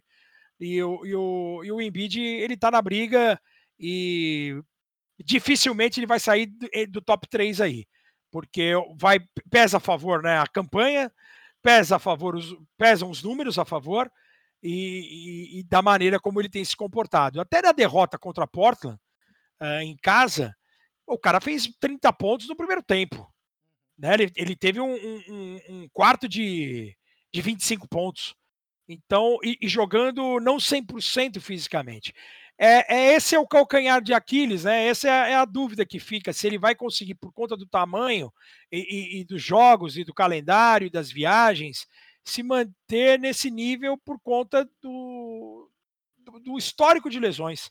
A gente até bate na madeira aqui, a gente torce para que ele não sofra mais com isso, que vai ajudar demais, não somente o jogo individual dele, mas também do Philadelphia que volta, que quer sonhar com uma final de NBA depois de duas décadas. E nós que vivemos aí os anos 90 na NBA, né, acompanhamos a era dos grandes pivôs, é muito legal ver dois pivôs num top 3 de uma corrida para MVP, né? É, nada contra os outros jogadores, mas bate uma saudadezinha lá de quando a gente via nomes como Ewing, David Robinson, Olajuwon, O'Neal e tantos monstros que dominavam os garrafões da NBA, né? Sem dúvida, sem dúvida. Era, era, como eu falei, a NBA, ela quase em, em sua totalidade, ela foi liderada, ela foi comandada por, os, por grandes, né? A época de Will Chamberlain, de Bill Russell, de Kareem Abdul-Jabbar, né? E, e, depois você tem aí um, um hiato com com Michael Jordan, o Chicago Bulls acho que é um dos raros times que não, que não tiveram um pivô dominante para ser campeão da NBA. A gente tem depois uma franquia San Antonio, mas com o Tim Duncan, que jogou praticamente carreira inteira de universitário de, de, pivô, e só não jogou de pivô porque tinha o David Robinson quando ele chegou em San Antonio, mas é um cara que, que tinha qualidade para jogar de pivô se precisasse. É, então, aí você tem um Alan Iverson sendo MVP armador, você tem o, o efeito Stephen Curry, né? Você tem Kobe, é, você tem alguns jogadores fora de posição de pivô, mas são, são caras que a gente vai guardar com, com carinho. E esses grandes, assim, esses grandes que jogam de maneira inteligente, que, pô, você citou o Lajoão, e para quem não viu o Lajoão jogar, o Lajoão era, a gente fala que é um armador num corpo de pivô. O cara, a inteligência do cara era sobrenatural. O Shaquille O'Neal numa força, mas uma força imparável.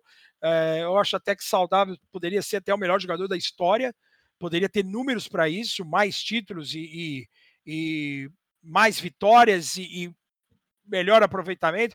E se ele acertasse lance livre, então nem se fala, que é o nosso candidato aí, que é, é um calcanhar ainda o lance livre do, do Papai Lebron, porque tenho certeza que se o Papai Lebron tivesse um aproveitamento, eu não vou dizer do Kevin Durant na carreira de mais de 85% de lance livre, mas se ele tivesse 78% de lance livre, o, o LeBron James teria sido MVP em pelo menos mais umas duas, três vezes.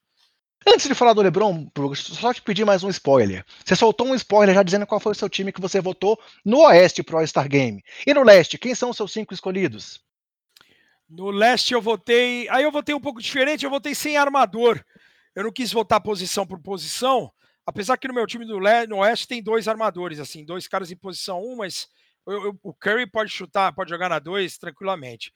Eu botei Jalen Brown, é, Bradley Bill, Kevin Durant, Joel Embiid, e eu tinha colocado 10 dias atrás o Domantas Sabonis.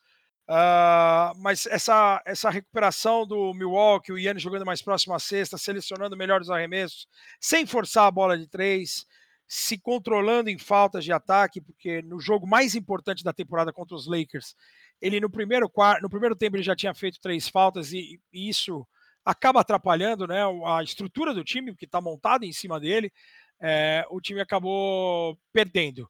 Então eu tenho o Yannis Antetokounmpo fechando o meu quinteto ali. Então Bill, Brown, Yannis, Kevin Durant e Joel Embiid. E chegando então ao último nome da nossa lista, é um nome inquestionável, e o fato dele estar em primeiro nessa lista o torna também ainda mais inquestionável em algumas situações, que é o LeBron James. Você acabou de citar aí a questão dos lances livres, mas papai vem com médias de mais de 25 pontos, 8 rebotes, 8 assistências, quase 50% nos arremessos, quase 40% nas bolas de 3, 71% nos lances livres é, nesse momento ele está com um roubo de bola e meio toco por partida e lidera aí o Lakers, a segunda melhor campanha né, da, da, conferência, com 19 vitórias e 6 derrotas e 8 vitórias e 2 derrotas nos últimos 10 jogos. E uma coisa que é interessante é que LeBron está aqui nessa lista, inquestionavelmente, merecidamente, e nós nem citamos Anthony Davis, porque o Davis é uma temporada em que alguns números dele, a gente até brincou isso na, no podcast passado com a Agatha, em alguns momentos o Christian Wood tem tido números melhores do que o Anthony Davis. É, ele tem meio que ele controlado um pouco o seu jogo, e o LeBron, diferente disso, tá jogando com tudo, mesmo aí já aos 36 anos, né, Bulga? É, só a gente ter uma ideia como parâmetro, as últimas duas partidas sem o Anthony Davis, a minutagem, dois jogos com prorrogação, quase 90 minutos. E, e, a menor minutagem na carreira do LeBron. Eu acho que todos esses números aí são importantes no aspecto de que ele está jogando menos de 35 por partida. Uh, volto a falar o que eu tenho dito nas transmissões da ESPN, falei até essa semana no NBA League Pass. A gente se acostumou a ver o LeBron num patamar em que a gente só vai se surpreender se ele elevar muito esse patamar. A gente se acostumou. A culpa é dele, né? É, é, é então, nesse momento, ah, o LeBron está com números de MVP. Se você for pegar os números dele é, nos últimos anos, pô, o ano passado ele teve quase 11 assistências por, por partida. É, com 35 anos, daquela maneira, o cara ser líder da NBA em assistências, ah, então é, é algo sobrenatural. E esse ano não é diferente. Uh, selecionando melhor os arremessos de três, está com uma confiança incrível nos arremessos de três pontos. Uh, e tem jogos com. Ele está acertando quase três bolas de três por partida mas tem jogos. Eu fiz uma sequência de jogos dos Lakers em que ele acertava pelo menos quatro bolas de três, uh, bolas decisivas. Erra bastante ainda por ter a bola nas mãos, mas é, é o líder do time, com ele em quadra. E eu tenho a sensação nesse ano, o ano passado eu não tinha essa sensação. Eu acho que com os reforços, a chegada do Schroeder, o Schroeder cada vez mais encaixado. O Schroeder fez uma partida agora contra o Oklahoma City tudo bem que tinha a lei do ex em pauta, mas a gente percebe a leitura do Schroeder. Uh, o Harrell sempre é um cara eficiente. da maneira como ele se propõe a jogar, a próxima sexta, e é um cara, a tendência dele é só crescer, porque se ele aproveitar os passos do LeBron, o LeBron vai sempre deixá-lo em, em, condição de, de, pontuar, já que ele só trabalha em área restrita. A, a, própria evolução do Kuzma defensivamente, um pouco mais atento, ainda não é o Kuzma que o torcedor pensou logo depois da primeira temporada, mas é um, é um Kuzma melhor defensivamente. Você tem Horton Tucker, que eu gostaria bastante de vê-lo com mais tempo em quadra. Uh, você tem o time não jogando 100%. A gente percebe que o time parece que está com o pé no freio e o time está conseguindo grandes vitórias, está conseguindo alguns resultados. Tem alguns percalços, uma derrota para Detroit, e, e, e, mas depois uh, o time está sabendo jogar e está conseguindo voltar para as partidas. Vence os jogos que tem que vencer, aquele jogo em Boston é um jogo que marca a temporada. Então, eu acho que nesse momento, pela liderança do LeBron, pela, pela, pelos números do LeBron, eu não consigo ver um time vencer o Lakers quatro vezes. Então, porque a gente sabe que o Anthony Davis, ele também pode, o LeBron pode também ter falado, meu, você fica tranquilo que o teu, o teu momento é pós-temporada. e, e, e, e, a gente sabe que o, o Anthony Davis também, não, não, ele, ele ele parece se desligar bastante. A gente falou muito disso no, na bolha, tanto que no jogo de abertura de cada uma das séries contra Portland e Houston, ele não apareceu, ele tocava pouco na bola e não procurava tantos arremessos. O Portland abriu 1 a 0, o Houston abriu 1 a 0 e depois que ele aparece na série, fica realmente difícil porque ele é um matchup também muito complicado para quase todas as equipes. Então, nesse momento, eu colocaria o Jokic na primeira posição, mas eu entendo o, o, o LeBron James ter, ter um, um, esse status por ser Los Angeles, por ser o atual campeão, pelo nível dele ser mantido com 36 anos, ter uma temporada maravilhosa na bola de três. A gente sabe que a bola de três hoje tem um peso muito grande no basquete. Então, tá sabendo, tá sabendo manter o mesmo nível, mas que não é surpresa nenhuma. Eu, eu já esperava o, o nível de, de entrega, de comprometimento, de atuação uh, de análise dos adversários, de, de liderança do LeBron. Então, para mim não é novidade. O LeBron vai estar tá sempre na lista dos três principais jogadores da temporada, uh, salvo alguma lesão. Vou até bater na madeira de novo, como aconteceu dois anos atrás. Então, é, o Jokic, nesse momento, ele é o jogador mais eficiente. Para mim, é o cara mais completo da liga é, em todos os aspectos. Mas campanha pesa, o status de Los Angeles pesa, seu LeBron James pesa, pesa o fato do cara ter uma década a mais de idade em relação ao Jokic. Então, tem muita coisa aí e precisa aparecer alguém para desbancar. Peça, é, é, existem peças para desbancar o LeBron. O Kevin Durant é um, o Jokic é outro, o Embiid é outro e o Curry, na minha opinião, é o quarto cara para poder brigar e sonhar ainda ser MVP da liga. Concordo então com seu top 5, também concordo com o Jokic que no momento é o meu MVP, e assim a gente fecha então essa análise desses 10 nomes, uma análise detalhada, esmiuçada, e que quem não ouvir essa nossa conversa vai estar tá perdendo.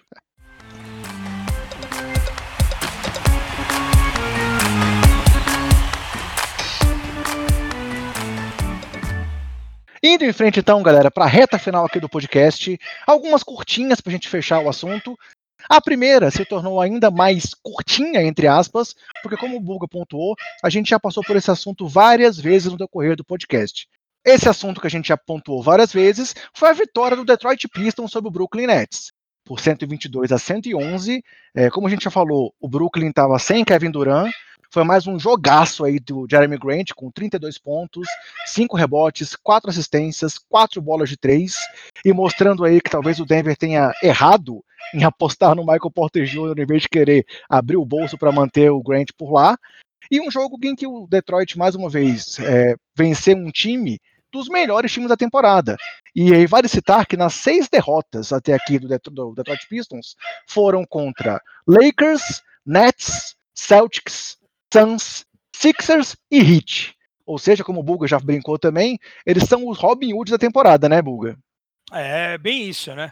Até troquei muitas mensagens é, na noite da vitória contra o Brooklyn Nets e também no, no dia seguinte em relação ao, ao, Detroit do Cícero Melo, que é o repórter da ESPN lá no Rio de Janeiro, que é torcedor fanático desde a época dos Bad Boys, é, da, desse jeito como o time se comporta, né? É, o que me deixou em relação feliz em relação à partida de ontem, foi justamente essa, esse crescimento do Jeremy Grant, né? Ele, ele, ele, não aceitando desde o ano passado a conversa com o Denver de, de, de ter uma renovação de contrato, uma extensão, de testar o mercado e de ser um líder, né? Selecionando muito bem os arremessos, é o terceiro jogo dele de 32 pontos na temporada, melhor marca dele como profissional. E ele fez 32 pontos ontem cedo, poderia até ter quebrado o recorde, ter feito mais pontos, então o Jeremy Grant é um fato importante a ser destacado. Eu acho que é o resgate de alguns jogadores, né, entre eles o Josh Jackson, uh, já tinha feito um jogo maravilhoso na dupla prorrogação contra os Lakers. Ontem, quando ele entrou, ele entrou muito bem, é, depois alternou um pouco. É, e é um cara que, quando chega na liga com uma expectativa gigantesca, desde a época de high school, ele era um grande nome, é, membro de, de, seleções americanas de base, Universidade de Kansas, eu lembro que eu fiz a eliminação de Kansas para Oregon no, no, no, no, NCAA Tournament, em que ele deixou a desejar, e, e, e, aí mesmo assim ele foi a quarta escolha do draft, que era um cara de muito potencial, acabou não dando certo em Phoenix, tem muitos problemas extra-quadra, a gente torce para que ele esqueça os problemas extra-quadra e que se que focado no basquete, ele ainda tem, é muito jovem, ele pode contribuir. É, gosto demais também da, da ida agora do Dennis Smith Jr., estava lendo agora há pouco, que o Dennis Smith Jr., na sua primeira noite em Detroit, ele assistiu o documentário dos Bad Boys pela décima vez e a namorada não tinha visto ainda. A namorada se empolgou com a mentalidade, com o estilo, com a paixão que Detroit tem pelo, pelos Pistons. Né? E, e, esse resgate é fundamental e é um cara muito novo ainda. É um cara que foi top 10 de draft, é um cara que o Detroit precisa, necessita de um armador, né? O, o Delon Wright ele volta a ser o armador é, de, dos anos de universitário, principalmente. É um cara que é um de confiança do Dwayne Casey, de ter trabalhado com o Casey lá em Toronto, mas precisa de uma regularidade ainda, apesar de ele está cuidando muito bem da bola. As, as estatísticas de assistência barra turnover para ele nessa temporada são quase 5 por, por, por, erro. É, é, muito bom. E erros barra turnover também é muito bom. Ontem ele teve um jogo de 22 pontos, selecionando também bem os arremessos, agressivo a sexta, indo batendo 12 lances livres. Ele bateu quase o dobro de lances livres em relação ao Jeremy Grant, por exemplo, que é o cestinha do time, que é o cara que fica mais com a bola nas mãos. Mas ainda tem alguns detalhes aí que eu, que eu, que eu consigo ver o porquê o Detroit está nessa situação. Primeiro, todo mundo fala lá que a ideia é tancar mesmo, é de buscar um, um Jalen Suggs de Gonzaga, um Cade Cunningham de Oklahoma State, um armador de elite para o futuro. O segundo é o Blake Griffin, da maneira como o Blake Griffin tem jogado, é, me espanta o Blake Griffin ter virado um, um stretch fora, um cara na bola de fora e, e, não ter. E a gente quase. Eu tenho. Eu li semana retrasada, eu acho. Eu não, confesso que eu não vi todos os jogos do Detroit Pistons, mas que não tinha tido nenhuma enterrada do Blake Griffin na temporada. Então, é, é, um cara depender somente da bola de fora, do tamanho que ele tem, né, pela força física que ele tem, por tudo que ele já representou, sendo campeão de torneio enterradas pulando por cima de um carro. E ontem, no começo do jogo, quem viu o jogo, viu o, o, o Blake Griffin dominante próximo às cestas de costas, porque do outro lado tinha Harden, tinha Harris, tinha Jeff Green, tinham caras mais baixos, mais leves, e ele levava vantagem no corpo. Então, várias assistências por, por, por passes para Jeremy Grant. É, muito dominante próximo à sexta ainda para o cara abdicar disso tudo. Ele adquirir a bola de três para ajudá-lo é do caramba, mas ele só jogar na bola de três, ele está dando cinco, seis arremessos de três por jogo. É muita coisa. Se ele tem aproveitamento, né, André? É uma coisa. Ele não tem aproveitamento. Então, aproveitamento abaixo de 30%. Ontem, um de cinco. Então, ele tem os 11 arremessos ontem de quadra, seis de dois e cinco de, um, de três. É, na minha cabeça, isso não, não entra, ainda mais por conta da figura do Blake Griffin. E aí a gente tem pelo menos alguns jovens, aí eu vou falar de um especificamente que eu sou muito fã, o Sadiq Bey, que vem de Vila Nova. Eu acho que é um jogador de um futuro absurdo, vai ajudar demais, não porque ontem ele foi perfeito, ontem 6 de 6, 3 de 3 na bola de 3, 15 pontos, 3 rebotes, 2 assistências, mas é porque o tamanho dele, a confiança de ele ser um, um, um, um ala versátil dos dois lados da quadra, de impactar, de ajudar, é um cara raro. Então, ele sendo bem utilizado, é, ele pode ajudar no, no, futuro próximo o Detroit Pistons. É curioso, né? O, o, time gostar de desafios, né? De ganhar desses adversários, ganhar. o jogo contra Boston, por exemplo, que o, o, o Detroit ganhou, o Sadiq matou quatro bolas de três num período.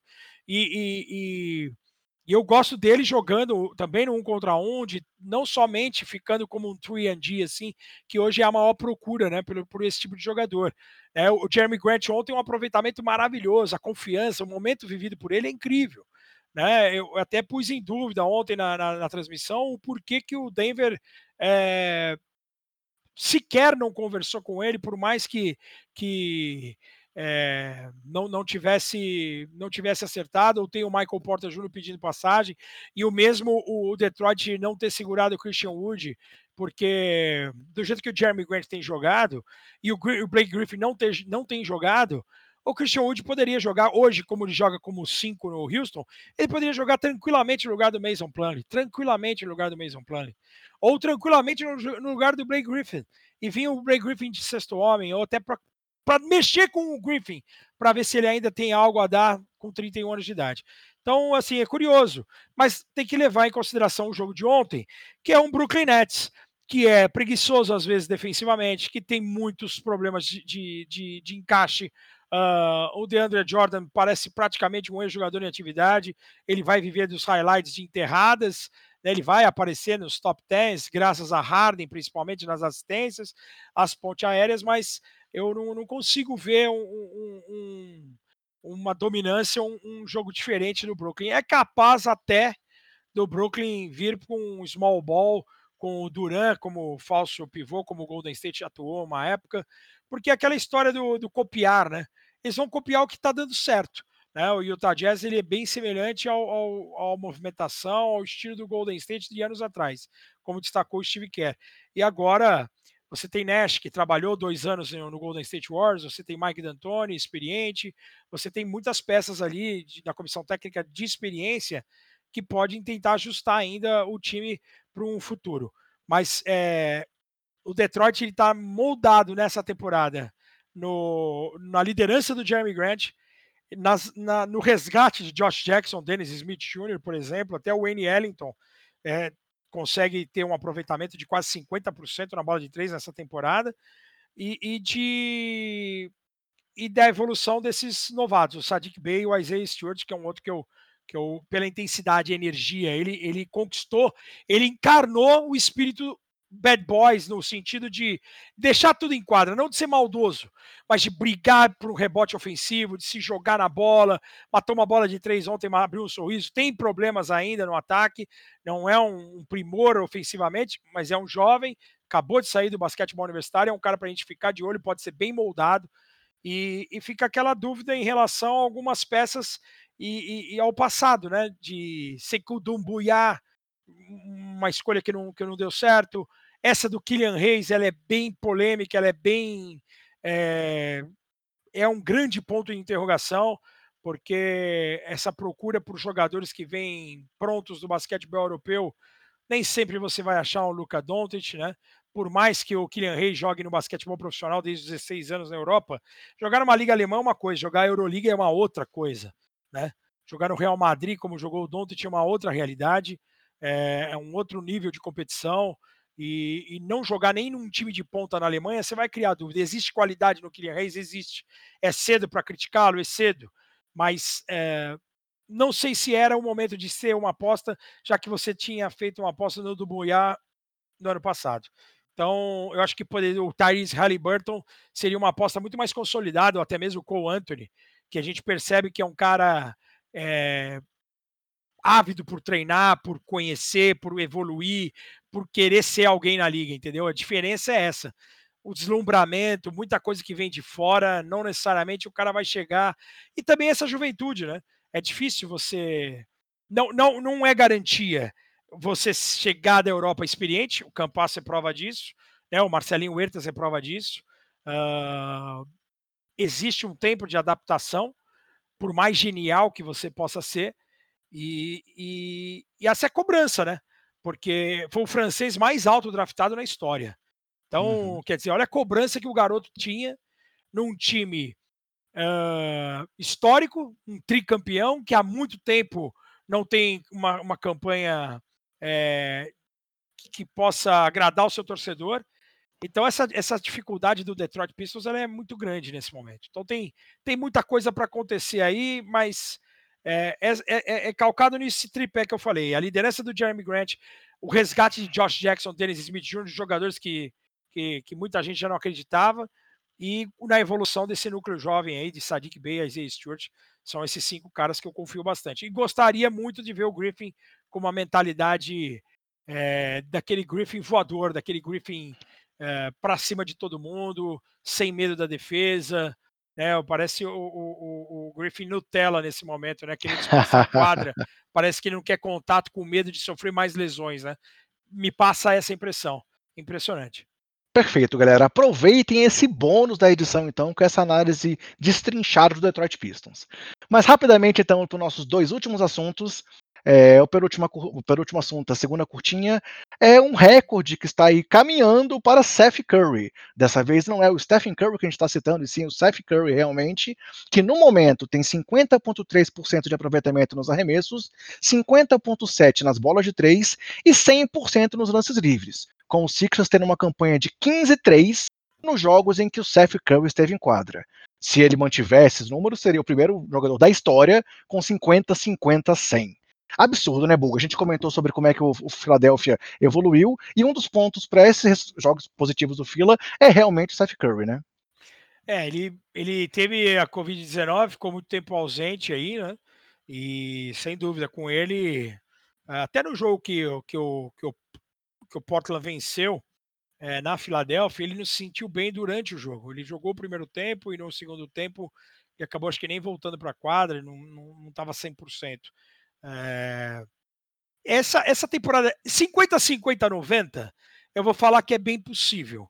Porque o Curry é um cara que seleciona muito bem os arremessos, ele é encontrado, ele não, não força arremesso contestado, ele é equilibradinho, né? Esse spot-up, como a gente fala, o cara tá num ponto parado esperando um, uma marcação dupla no Embiid, num Tobias, né, um Ben Simmons batendo para dentro e, e passando, botando a bola para o lado. Então, o Seth Curry, por exemplo, hoje, ele tem quatro bolas de três arremessadas por partida. Né, e, e ele acerta duas nessa casa de 50,7. Nos arremessos de, de dois pontos também. Ele tem um aproveitamento ali de 50%, porque ele também não arremessa muito. Não é um cara que vai ter um volume muito grande. E no lance livre, ele também não vai muito para a linha de lance livre, porque ele não tem muito essa jogada de contato. Então, o que poderia diminuir essa estatística do Seth Curry? É você ter muito mais contato, você ser agressivo à cesta, e de você errar uma bandeja, e de você errar o arremesso e sofrer a falta, e desperdiçar um lance livre. Então, o 50-50-100 acho que seria uma utopia, mas pela quantidade de lances livres que ele bate, eu não, eu não descarto. Mas o 50, 50, 90, por ele selecionar bem os arremessos e arremessar da maneira como eu falei, sem arremessar contestado, sem forçar tiro, e na, sem arremessar aquela bola também de final de tempo de quarto, que também conta, isso acaba pesando. Sim, sim. Né? Então, eu acho que se ele botou isso na cabeça para ser o primeiro jogador, eu acho que ele tem grande chance. Eu não sei se ele, se ele se ligou nesse momento. Agora a liga começou a correr a atrás falar disso, sobre isso, né? Começou uhum. a falar sobre isso. Então, se era uma coisa escondida em que ele estava dando prioridade e ninguém sabia, agora eles vão saber mais e aí podem ser que pode ser que a própria liga evite os, os adversários começam a evitar essa bola aí para justamente não acontecer isso, né? Vamos ver como vai se comportar, mas seria uma marca histórica, sem dúvida, e do Curry que a gente não espera, né? Porque o Del Curry, o pai, foi o principal cestinha da franquia Charlotte por muitos anos. Né, foi, foi até a, o surgimento do Kemba Walker. O Steph Curry, MVP unânime, duas vezes MVP, tricampeão, um cara é, que já cravou seu nome na história, independente do que ele vai fazer daqui para frente. E o mais curioso é que é o Seth Curry, né? E o último destaque que eu queria trazer para esse programa é falando dos jogadores da semana passada. No leste, com uma campanha de 4 a 0 do Bucks, o Yannis, que a gente já comentou sobre ele, foi o melhor do leste. E no oeste também com uma campanha de 4 a 0 e vindo de sete vitórias nos últimos três jogos, se a gente antecipar um pouco mais esse, esse espaço de tempo, tivemos De'Aaron Fox como jogador da semana, com 31 pontos por jogo e quase 9 assistências por partida. E o King segue, né, Bulga? Aquele time que promete, começa a entregar, oscila, cai, volta a enganar a gente em alguns momentos. Não dá para saber o que esperar do Sacramento Kings, mas o Fox está voando, né? O Fox está num momento de confiança de que ele percebeu que pode ter aproveitamento. Ontem até com 34 pontos, 10 assistências, mas com 30 arremessos, olha a quantidade de arremessos que ele tem dado. Muito maior do que ele tinha dado, estava chutando anteriormente. Né? É, ontem o Bud Hill, por exemplo, chutou 16 bolas de três. Teve, matou seis bolas, um aproveitamento muito bom, mas é muita coisa. E assim, é, o Sacramento, quando a gente acha que não vai, né, ele, ele começa a ter alguns desempenhos importantes. Eu acho que o, o, o Luke Walton ele meio que padronizou essa dupla Fox e Buddy Hilde e, e, na armação o Harrison Barnes tendo uma regularidade ontem já não foi tão bem, é, mas parece que pelo menos em todo jogo dois desses três conseguem ter um desempenho é, bem aceitável. E eu acho que a grande notícia de Sacramento é legal demais ver o de Aaron Fox sem dúvida, é, é jogador da semana, mas é um cara que muita gente não tem colocado na briga de, de novato por conta do, do, do efeito Lamelo Ball, que é o Tyrese Halliburton. Para mim, ele é o novato do ano na temporada. Eu acho que o impacto dele é muito bom, selecionando bem arremesso. Ontem ele teve um jogo de 15 pontos, dois rebotes, três assistências, dois tocos, dois roubos de bola, três de quatro na bola de três. Ou seja, ele não tem, ele não força a bola, ele joga natural, é, ele é um um líder nessa segunda unidade do Sacramento. Eu acho que é, passa por ele também esse sucesso repentino do Sacramento de ganhar alguns jogos importantes ou de pelo menos fazer duro alguns jogos, porque o Sacramento já nessa temporada já tinha tomado é, uma surra do Houston Rockets, já tinha deixado umas imagens assim bem, bem ruins para trás, mas parece que faz parte do passado, uma vitória contra os Clippers, mesmo sem o Paul George, impressionante por conta do efeito de Aaron Fox e, e, selecionando bem, sendo agressivo, indo bastante à linha de lance livre. É, é um momento também, contrato renovado. Eu acho que também isso faz a diferença de, de na cabeça do jogador, né? De estar tá mais tranquilo, de, de poder desenvolver o seu basquete. É mais ou menos o que está passando o Fred Van Vliet em Toronto, por isso que existem os rumores do, do Kyle Lowry sair, justamente porque o Van Vliet renovou, acertou uma grana e agora a gente percebe que, que o Van Vliet, quando está em quadra assim, o Lowry está muito mais solto, muito mais confiante. O Van Vliet tem dado toco em todo mundo, é um dos grandes armadores em tocos nessa temporada. Então, acho que o, o, o Fox ele é, é, é, é muito boa nessa notícia de ele receber um contrato enorme e de estar tá fazendo jus ao contrato. Eu acho que ele teve essa, essa, esse pensamento assim, né, de querer pontuar mais. É mais ou menos o que aconteceu com o Conley na reta final da carreira dele em Memphis. Quando ele recebeu aquele super contrato, o Conley a gente nunca viu ele arremessando tanto, pontuando tanto, porque o Conley sempre teve como, como preocupação servir Margasol, Zach Randolph, ser o, o facilitador, o articulador, defender perímetro. Ele não tinha essa, essa, essa ambição de ser o pontuador do time. A partir do momento que ele recebe um max contract, o cara se sente na obrigação de pontuar, de ser o cara da franquia. E acho que está passando um pouco disso no Darren Fox. É um pouco de tudo. É um pouco de, de confiança, de, de responsabilidade de que, e também de estar tá mais afim. De ó, agora que eu tô, eu posso desempenhar meu, meu trabalho e eu vou fazer todo mundo que acha que eu não estou valendo tudo isso, vou fazer todo mundo pagar. Então.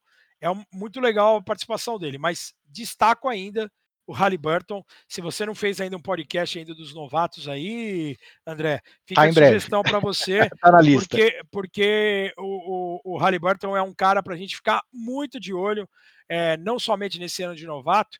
E eu, eu vou fazer um, um, uma. Não é um spoiler, mas é uma torcida, porque no ano que o Curry foi novato, o novato do ano foi o Tark Evans, do Sacramento Kings. Então pode, então todo mundo falando do Lamelo, e a surpresa pode vir de Sacramento novamente com o Tyrese Halliburton. Estou torcendo para isso. Nada contra o Lamelo. Acho que o Lamelo tem um teto absurdo, mas o, o esse garoto de Iowa State ele tem um, uma leitura, um comprometimento e uma frieza para jogar que espanta. Parece até um veterano. Para começar então a nossa despedida, Bubu, vou te fazer uma pergunta que eu tenho feito para todo mundo que está aqui comigo nas últimas semanas. E assim, para você essa pergunta eu sei que é muito complicada, porque além de assistir todos os jogos praticamente e trabalhar em muitos deles, é, não sobra muito tempo para acompanhar outras coisas. Mas a pergunta que eu tenho feito para todo mundo é: qual é o seu top 3 do League Pass? Aqueles times que quando você não está trabalhando no jogo, você tem que parar para passar o olho quando ele está jogando. quais são os três times que você não abre mão de ver quando está ali no seu tempo, entre aspas, livre, vendo League Pass, Bulga? Não, o, meu time é sempre o, o, o, time a ser visto no League Pass, não tem jeito. O time do coração, o cara que não vê o time do coração é mentira.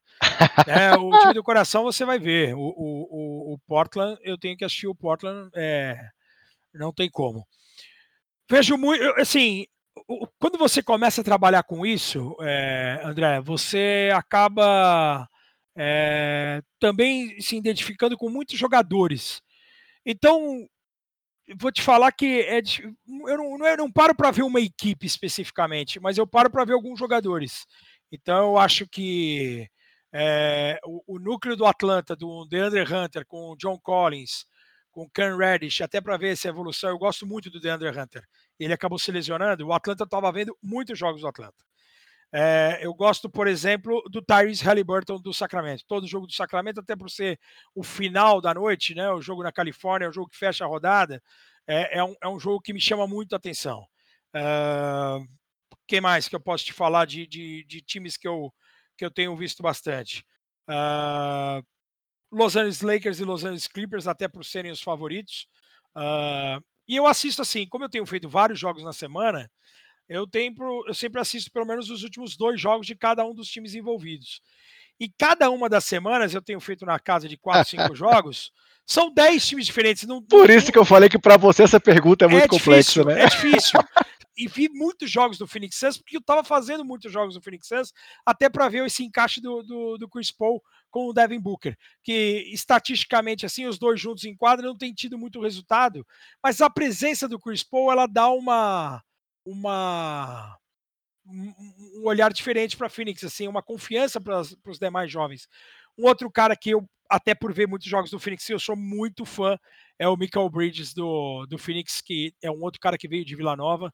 É, eu tenho falado muito isso nas transmissões. Vila Nova, Virgínia e Iowa State. São três universidades que eu não torço, mas são três universidades que eu, que eu mais respeito hoje, saindo das tradicionais, Duke, North Carolina e Kentucky, que tem produzido jogadores importantes. Então, o Monte Morris é um cara que eu sou muito fã, do Denver, ou você tem o Michael Bridges em Vila Nova, o Josh Hart ontem com um jogo de 17 rebotes. Eu acho que por ser um armador, ele tem uma facilidade para pegar rebote, é, é, me encanta a entrega do Josh Hart, e eu lamento ainda o fato dele ter saído de Los Angeles, e o Los Angeles Lakers, pelo que a gente sabe aqui, tentou de tudo e não colocá-lo na troca pelo Anthony Davis, e é isso acho que eu acabo vendo por alguns jogadores. Ah, vamos ver como que tá. Mas eu tenho dividido a tela da minha televisão em quatro e visto os quatro jogos do League Pass ao mesmo tempo. acho que isso é uma facilidade para quem é assinante do League Pass, né? Então, finalizamos essa, os temas que eu trouxe para o podcast. Mais uma vez, muitíssimo obrigado. Foi bom demais trocar essa ideia com você, discutir as coisas em detalhes, é, realmente trazer um produto de qualidade aqui para os nossos ouvintes. E, pô, mais uma vez quero te agradecer por conseguir um tempo nessa sua agenda tão lotada de tantas transmissões, por estar dando o apoio de sempre com o Basqueteiros, Bulga. Grande abraço e te passo a palavra para despedir aí. A última posse de bola é sua. Pô, obrigado pelo carinho, pelo convite. Muito legal fazer parte aí do, desse projeto que segue firme e forte. Uh, conte comigo. É, o calendário e a agenda é bem complicada, né, por conta do, do acúmulo de jogos. Mas é um, sempre um prazer bater papo com você, ver o teu amor pelo basquete, uh, a tua preocupação em, em, levar conteúdo de qualidade, em, de trazer os temas interessantes. Acho que isso é o mais importante. Beijo grande para você, André. Boa semana. Até a próxima. Valeu, Bulga. Sucesso sempre. E galera, só para não lembrar vocês, hein? A pandemia não acabou. Então, se cuidem, cuidem dos seus, cuidem do próximo e até mais. Abraço, Bulga. Valeu!